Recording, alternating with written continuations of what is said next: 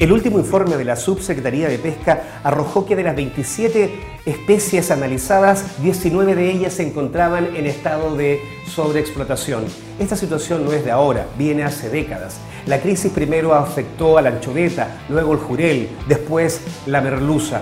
El estado de las pesquerías en Chile, de los recursos, de las especies que viven en el mar y que son susceptibles a la pesca, es dramático. Y si a eso le sumamos el estado y el marco de cambio climático, la situación es aún más crítica. Soy Héctor Cosio y este es Colapso, el podcast que llega a una sola conclusión, que llegó el tiempo de no perder el tiempo. Y como dice este eslogan, nos encontramos y me acompaña en este podcast eh, Flavia Liberona, directora ejecutiva de Terram, directora ejecutiva, ¿no? Sí. Correcto. Terram, una organización nacional, una ONG nacional que ha dado una ardua lucha por preservar eh, la biodiversidad, los ecosistemas y finalmente al, ser humano. Eh, bienvenida, Flavia. Gracias por la invitación. Antes de, comenzar derechamente con lo que es la pesca y el colapso que hoy día tenemos en los océanos producto de la sobreexplotación pesquera, eh, tú formas parte del comité asesor presidencial para la COP25. Es una oportunidad, ¿no? Yo creo que de todas maneras el que la cumbre de cambio climático se haga en Chile es una oportunidad para el país, es una oportunidad para la sociedad civil y es una oportunidad para tener una política climática nacional que hoy día no tenemos, para eh, vincular los problemas que tiene la gente, temas de agua, toda la zona petorca, escasez, protección de glaciares, descarbonización, mini invierno, etcétera. Tenemos un montón de problemas que fácilmente eh, podemos vincular eh, con desafíos de una política climática nacional si eh, el gobierno de Chile, el presidente, quiere, quiere, ser coherente con lo que ha anunciado en el día que lanzó la COP25. Uno de, los de, de las desconfianzas tal vez que surgen a partir de de, estos desafíos que son globales, que son tan importantes, es que de pronto los esfuerzos pueden verse mermados, los esfuerzos, digamos, por construir una agenda medioambiental más, más potente, aprovechar la oportunidad de, de, alcanzar eh, acuerdos que permitan mejorar lo que tú acabas de decir. Y a veces suele pasar que esto queda como suspendido en función de tener una buena fiesta, una buena organización, dejar una muy buena imagen país es que la buena imagen país se juega justamente en esto, eh, en, que Chile lidere temas, en que Chile, yo, diría que hay cosas que son súper relevantes. Primero, Chile eh, tiene la presidencia y por lo tanto es muy importante eh, que Chile reconozca los informes del panel intergubernamental de cambio climático el año 2018. Este año van a salir dos informes, uno que es eh, sobre desertificación, cambio de uso de suelo, tierras, incendios, y otro que es criosfera y océano. Por lo tanto, el reconocimiento de lo que digan esos informes ya es un hecho político importante y además el reconocimiento del informe que eh, eh, hizo el año pasado eh, este mismo panel, digamos. El grupo intergubernamental. Pero ese grupo fue muy claro, ese grupo nos puso... un tiempo límite, el reloj efectivamente está en contra. En contra. En 12 años, si no cambiamos la economía del planeta, el colapso va a ser general. Y yo creo que en ese sentido, eh, esta comisión eh, de la que soy parte tiene la obligación de tomar esos informes en cuenta, de presionar para que tengamos una política climática nacional, pero que también Chile sea capaz de liderar eh, esta COP y, y, hacer que países se sumen a lo que se ha dicho la acción climática. O sea, no hay tiempo. Eh, está en, las propagandas, digamos, de, la COP, no hay tiempo, hay que actuar ahora. Bueno, eso Chile tiene la capacidad hoy día, al ser presidente de la COP, de liderar y de con ello aunar voluntades de otros países eh, para que se generen acciones más concretas en negociaciones que son, yo diría, tremendamente complejas y donde hay por supuesto, intereses de las grandes potencias y de los grandes consorcios empresariales que están ahí eh, y nuestra capacidad de incidencia como país tal vez es pequeña, pero yo creo que en este momento podemos representar eh, eh, una fuerza y además sumar a Latinoamérica, que creo que es muy importante que Chile asuma la representación de los problemas asociados a cambio climático que tienen los países latinoamericanos. Este desafío que tú hablas y esta posibilidad de liderar un esfuerzo global, un esfuerzo internacional, es una vara bastante, bastante alta, muy necesaria, por lo demás alcanzable creo yo, pero que tiene que ver también con ordenar a los países, por ejemplo, para que efectivamente respeten y logren los acuerdos de París de, del 2015, por ejemplo, pero también, ahora llamándose COP Azul, eh, tiene una, una responsabilidad muy grande en transmitir al mundo la protección de los océanos. Yo creo que en eso el, presidente Piñera asumió un desafío al ponerle COP Azul eh, o Blue COP y, querer incorporar el tema de los océanos. Este es un tema reciente y yo creo que vamos a tener mucho más información dura, científica, eh, cuando salga en septiembre el informe del panel intergubernamental de cambio climático, que es de océanos y criósfera, eh, vale decir hielos, glaciares, y, eh, y, pero sí instalar el tema, el tema de los plásticos, el tema de la acidificación de los océanos, cómo se está destruyendo la barrera de coral en Australia. O sea, el cambio climático está teniendo efecto en, los fenómenos del niño y la niña, etc. Hay un montón de cosas eh, que necesitan ser revisadas. ¿Cómo va a afectar las costas de distintos países como Chile, que somos países con extensas costas y donde todo esto obviamente no va a cambiar la geografía, porque eh, se pronostica que dependiendo de cuántos grados aumente la temperatura es cuánto van a subir el nivel del mar en distintas partes del planeta. Por lo tanto, hay un desafío de incorporar estos temas y yo creo que en eso se ha hecho una buena apuesta y lo que ahora falta es aunar información científica para ir determinando cuáles son las prioridades en las que hay que trabajar. Sí, porque las urgencias son, inmediatas. Hoy día en el escenario que nos encontramos eh, no habiendo cumplido los plazos que se establecieron en su minuto para poder reducir la temperatura o atajarla a un grado, a máximo una y media, nos pone un escenario de, de 4 grados de aumento digamos, de temperatura global. Eh, eh, eso es muy complejo. Ahora, pasando derechamente a lo que nos, nos, convoca sobre el estado de colapso de, de los océanos, el estado de colapso de las pesquerías, de las unidades pesqueras chilenas.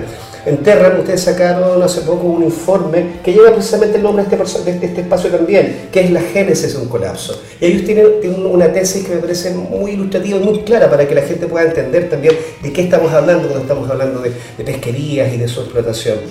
La ley Longueira hoy día efectivamente es una, es una, es una, ley que logró eh, conjugar muchos males eh, hay mucho, de diferentes sectores se, ataca la ley como si fuese el gran problema de, la sobreexplotación y de, la distribución, de las cuotas de pesca. Pero esto es un problema que, no parte, no, surge ni nace con la ley longuera. Por supuesto que no. O sea, nosotros ahí lo que decimos en este documento, eh, justamente, que hace una revisión histórica en realidad de las regulaciones pesqueras en Chile más o menos desde 1890 eh, hasta la fecha y en realidad lo primero que uno puede eh, ver en el documento, digamos, es que lo que hay es una orientación a la explotación pesquera como eh, un bien económico, no hay ningún resguardo ecológico a las pesquerías, no hay, o sea, todas las leyes que se han sucedido eh, y todas las autoridades, porque además las regulaciones de pesca han pasado como por seis ministerios, entonces todo lo que ha sucedido en el tiempo tiene una orientación, que en, el sector eh, minero eh, se dice extractivismo, bueno, aquí hemos estado extrayendo peces sin consideraciones mayores. Y esto está refrendado en distintas regulaciones. Entonces, la ley Longueira tiene la maldición de ser una ley corrupta porque los políticos que la tramitaron o un grupo de políticos que la tramitaron eh, cayeron en corrupción, pero también tiene eh, cosas novedosas e interesantes eh, que representan un avance respecto de las regulaciones anteriores. El problema es que hoy día tenemos, si uno lo mira políticamente, una ley en que la gente no cree, una ley que está vista eh, de una manera, eh, yo diría, corrupta y por lo tanto tenemos, que, tenemos que hacer algo para que tener una regulación pesquera distinta que rescate algunas de las cosas buenas que podría tener la ley Longueira, porque eso es bien interesante. La ley Longueira habla de conservación de las pesquerías y sustentabilidad de los recursos pesqueros. Es uno de sus objetivos o su objetivo principal. Y además, em, la ley Longueira incorpora el principio precautorio y el principio ecosistémico. Por lo tanto, uno, otra cosa es que no se apliquen, ¿ya? O que se mal apliquen, o que se mal entiendan, o lo que quieran. Pero la letra de la ley tiene ciertas cosas que bien aplicadas eh, podrían ser significativamente, eh, hacer cambios significativos en, la regulación pesquera chilena. Una cosa es la ley Longueira y me queda absolutamente claro. Pero ¿cuál es la situación que hoy día nos encontramos en, los océanos? Pretendemos, por lo que hablábamos también recién, que Chile lidere de alguna manera esta protección, que de Chile surja. Hoy día tenemos el 44% de nuestra zona exclusiva, económica exclusiva protegida. Una protección que parece ser de papel, algunos dicen, porque también no hay quien la proteja materialmente. Eh, hace, hace algunos días también fue noticia, y esperamos que las noticias se mantengan y no se evaporen, eh, el, el tema de las de la salmonicultura, del cual tú tienes bastante conocimiento, en donde la salmonicultura hoy día está yéndose cada vez más al, más al sur, está buscando cada vez aguas más puras, lo que significa que estaríamos hipotecando, por así decirlo, una de las últimas reservas que tenemos, digamos, de, para poder preservar este planeta. Yo creo que aquí tenemos que mirar el tema de distintas maneras. Chile tiene linealmente más o menos 4.000 kilómetros de costa. Y si uno se mete en toda la zona de fiordos y canales de la Patagonia, sobre 80.000, 82.000, una cosa así. ¿Ya? Sin embargo, somos un país eh, que no tiene eh, una relación con el mar muy fuerte. Nuestros pueblos originarios en algunas zonas del país sí. Las áreas marinas, voy, voy saltando tema, pero las áreas marinas que se han creado y que eh, consideramos que es súper valioso que se hayan creado Isla de Pascua, Juan Fernández y en la Patagonia chilena Paso Drake, etc. Como tú bien dices, son oceánicas y necesitamos, o sea, la protección marina y si queremos recuperar pesquerías, es súper relevante proteger el borde costero. Por lo tanto, hay una urgencia de proteger el borde costero hay una urgencia de generar áreas marinas protegidas en el borde costero. Cuando uno las mira son unos puntitos diminutos que no protegen nada. Hay urgencia de, eh, yo diría, eh, declarar estos espacios marinos costeros protegidos de pueblos originarios, de mejorar la implementación de las áreas eh, marinas de recursos bentónicos que se le entregan a los pescadores artesanales. Entonces, tenemos ahí un montón de instrumentos que hoy día no se están aplicando bien eh, y otros como la creación de áreas marinas protegidas en el borde costero, que es urgente. En esta COP es urgente que el gobierno deje que se caiga el proyecto minero Dominga. Es una de las zonas más prístinas, prístinas perdón, más importantes en términos de de biodiversidad, de, de, esa zona. ahí. Entonces, el proyecto minero Dominga no se puede hacer si queremos. Y hagamos el hincapié, no solo Dominga, también está el proyecto de Cruz, Grande.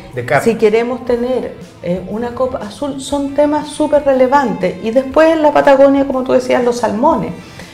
Eh, tenemos que regular la salmonicultura de verdad, o sea, no regularla como está regulada hoy día, eh, que es bastante, yo diría, poco poco eficiente, mm. hay poca capacidad de fiscalización y lo que está pasando en Magallanes es grave y tiene, yo diría, en pie de guerra al pueblo Yagán, en la zona de Cabo de Hornos, el Canal Beagle, eh, donde está la reserva de la biosfera Hornos, pero hay otra zona que ha pasado un poco más desapercibida, que es la zona Cahuéscar, y en la Reserva Nacional Cahuéscar ingresaron eh, en enero tres proyectos eh, vía declaración de impacto ambiental a evaluación para instalación de concesiones cuando ya se había declarado la reserva entre enero y febrero.